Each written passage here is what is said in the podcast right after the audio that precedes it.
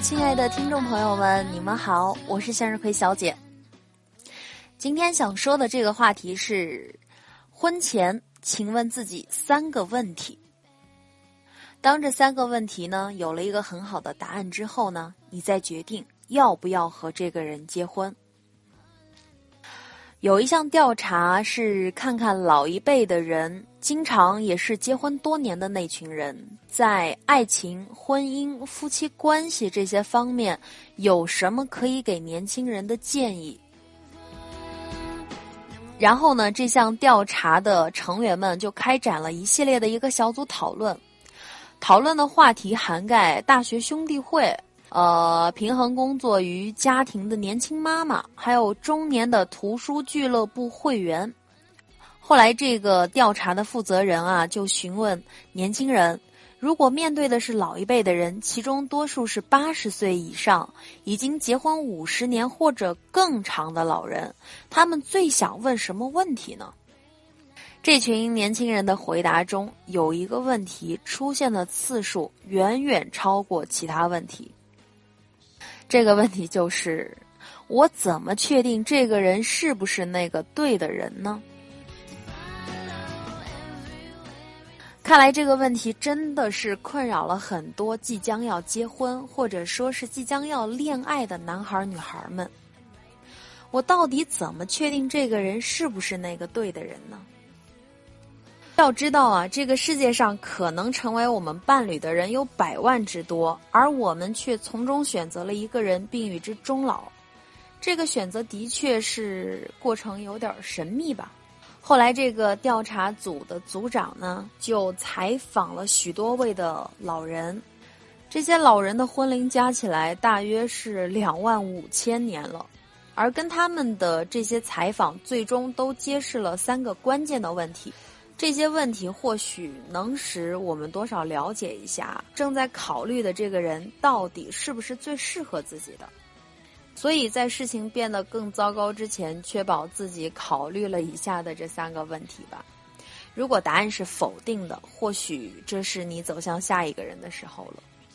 第一个问题：我们能够成为朋友吗？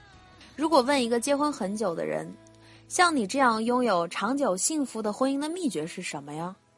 很可能你会听到类似这样的一种答案：我和我最好的朋友结婚了。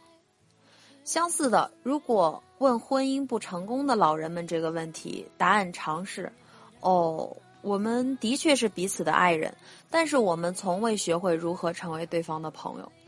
在浪漫之外，情侣其实也需要一些友谊所需要的东西，比如共同的兴趣、同情对方的心、舒服的一起散步的能力。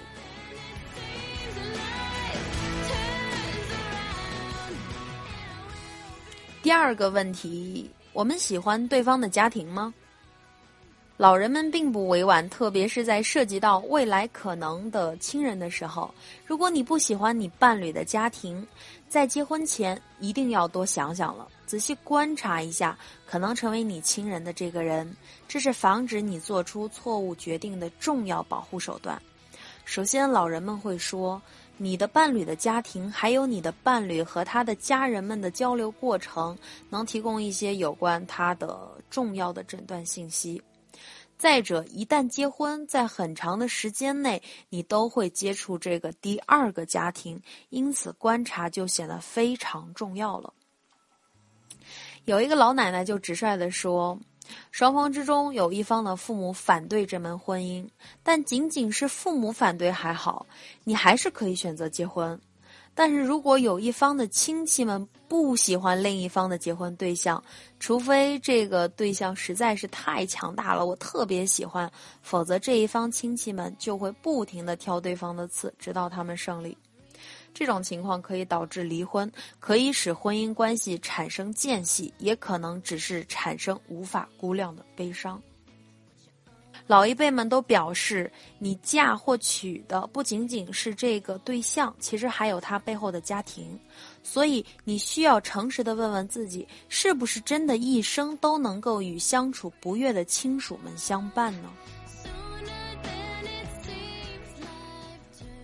第三个问题，我们可以交流吗？结婚多年的人认为，婚姻中最重要的问题可能是：你能把什么事情都告诉这个人吗？或者说，作为夫妻，你们对话中存在不能提的这种控制区吗？或者叫雷区吗？当然，就像真人秀或者是鞋类售货员，如果一方表明不愿意谈论某个特定的话题，都还好。你未来的伴侣一定要是可以和你坦诚交流的那个人。事实上，在老一辈人的婚姻中，导致买家懊悔最常见的原因就是不交流。有一个老爷爷他说：“只有当你坐下来好好交流，令人快乐的婚姻才会出现。你不能让问题在心里积累翻涌，然后忽然让他们爆发，对不对？而要在问题出现的时候就把它解决。所以，当你忽然想到了什么事情，而且它好像已经困扰了你很久的时候，那么你就需要把它讲出来。”但实际情况正好相反，人们更多的是把话憋回肚子里，什么也不说。我建议年轻夫妻们从现在起就这样做，把问题讲出来。这其实是在你们约会的时候就应该学习的东西。老人们说，强壮冷静的形象可能的确迷人，但是这样的形象并不能使对方成为一个好的伴侣。我们并没有选择伴侣的完美方法或者是程序，可是老人们的经验表明，退后一步，问问自己这有关爱情关系的三个问题，的确能够帮你避免悲剧的决定，或者带你向一个更长、更圆满的关系前进。